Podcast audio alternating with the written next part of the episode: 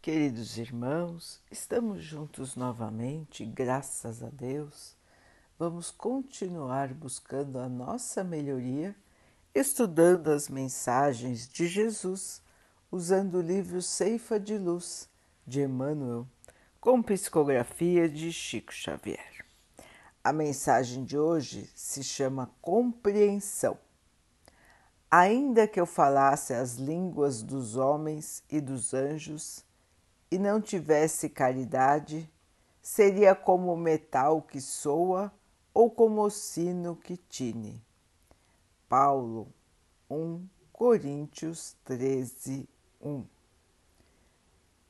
Usando a frase do apóstolo Paulo, será correto afirmar, ante as lutas renovadoras do dia a dia, que se falo nos variados idiomas do mundo e até mesmo na linguagem do plano espiritual, a fim de comunicar-me com os irmãos da terra,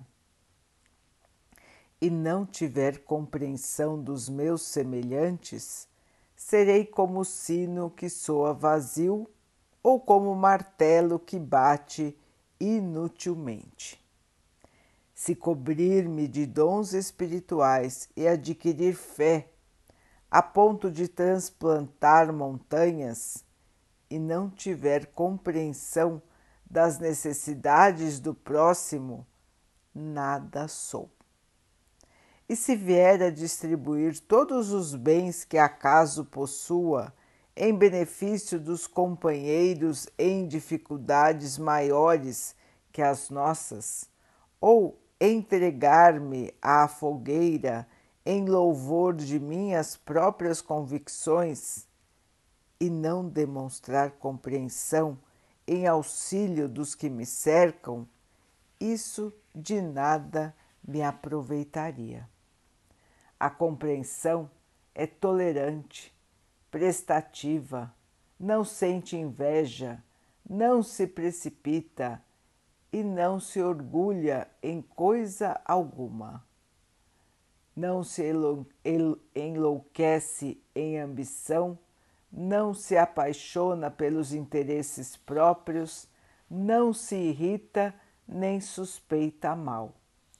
Tudo suporta, crê no bem, espera o melhor e sofre sem reclamar.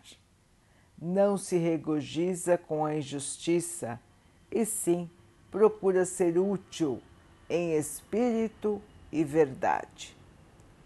De todas as virtudes, permanecem por maiores a fé, a esperança e a caridade. E a caridade, sem dúvida, é a maior de todas.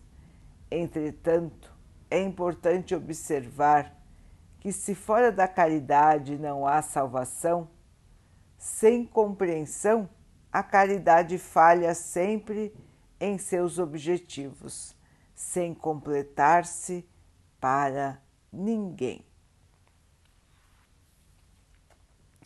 Meus irmãos, compreensão.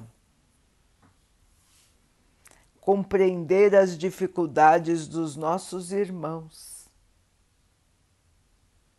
compreender os desafios da vida, compreender que depende de nós a nossa melhoria, compreender que é preciso ser humilde, ser calmo, ser justo, ser tolerante. É preciso não ter preconceito compreender as diferenças sem atacar os outros. Quanto necessitamos de compreensão. O nosso espírito imperfeito caminha pela terra buscando sempre as compensações da matéria. Ficamos ávidos por novidades, por peças que vão se deteriorar com o tempo. Tudo aqui na Terra, irmãos, é passageiro. Tudo que é matéria um dia se deteriora.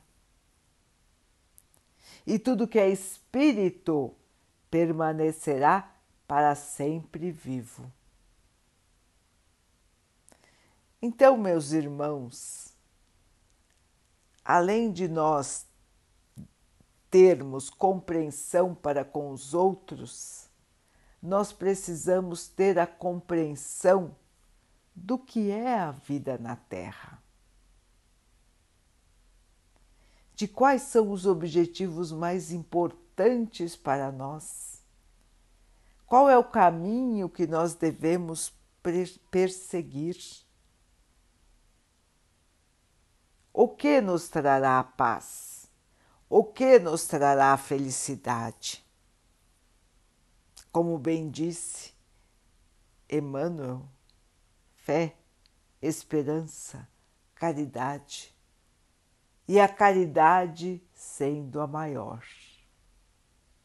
a maior virtude de todas. Caridade sem compreender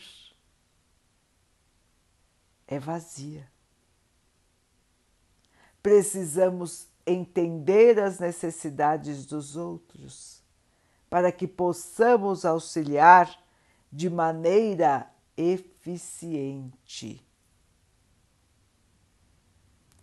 Então, irmãos, vejam que todas as nossas ações na Terra visando a nossa melhoria que é o objetivo mais importante pelo qual estamos aqui, dependem da nossa compreensão. Dependem do nosso raciocínio e da nossa boa vontade, do nosso amor. Por isso que Emmanuel nos lembra da importância da nossa maneira de encarar as pessoas, as situações, os fatos da vida. Compreender é entender com amor, com caridade, com boa vontade. E é assim que precisamos caminhar, irmãos dar mais uma chance, reavaliar, ter mais calma, mais paciência, conversar de maneira mansa. São muitas ações que nós podemos e devemos inserir em nossas vidas para que nós realmente possamos seguir os exemplos do Cristo, compreendendo a todos que estão ao nosso redor, compreendendo os desafios da vida e nos mantendo plenos de fé, de esperança e sempre trabalhando pelo bem. Vamos então orar juntos, irmãos, agradecendo ao Pai por tudo que somos, por tudo que temos, por todas as oportunidades que a vida nos traz para a nossa melhoria. Que possamos crescer, evoluir, compreender e assim também compreender aos nossos irmãos que o Pai possa assim nos abençoar e abençoe a todos os nossos irmãos. Que Ele abençoe os animais, as águas, as plantas e o ar do nosso planeta e que possa abençoar a água que colocamos sobre a mesa para que ela possa nos trazer a calma e que ela nos proteja dos males e das doenças. Queridos irmãos, fiquem, estejam e permaneçam com Jesus. Até amanhã.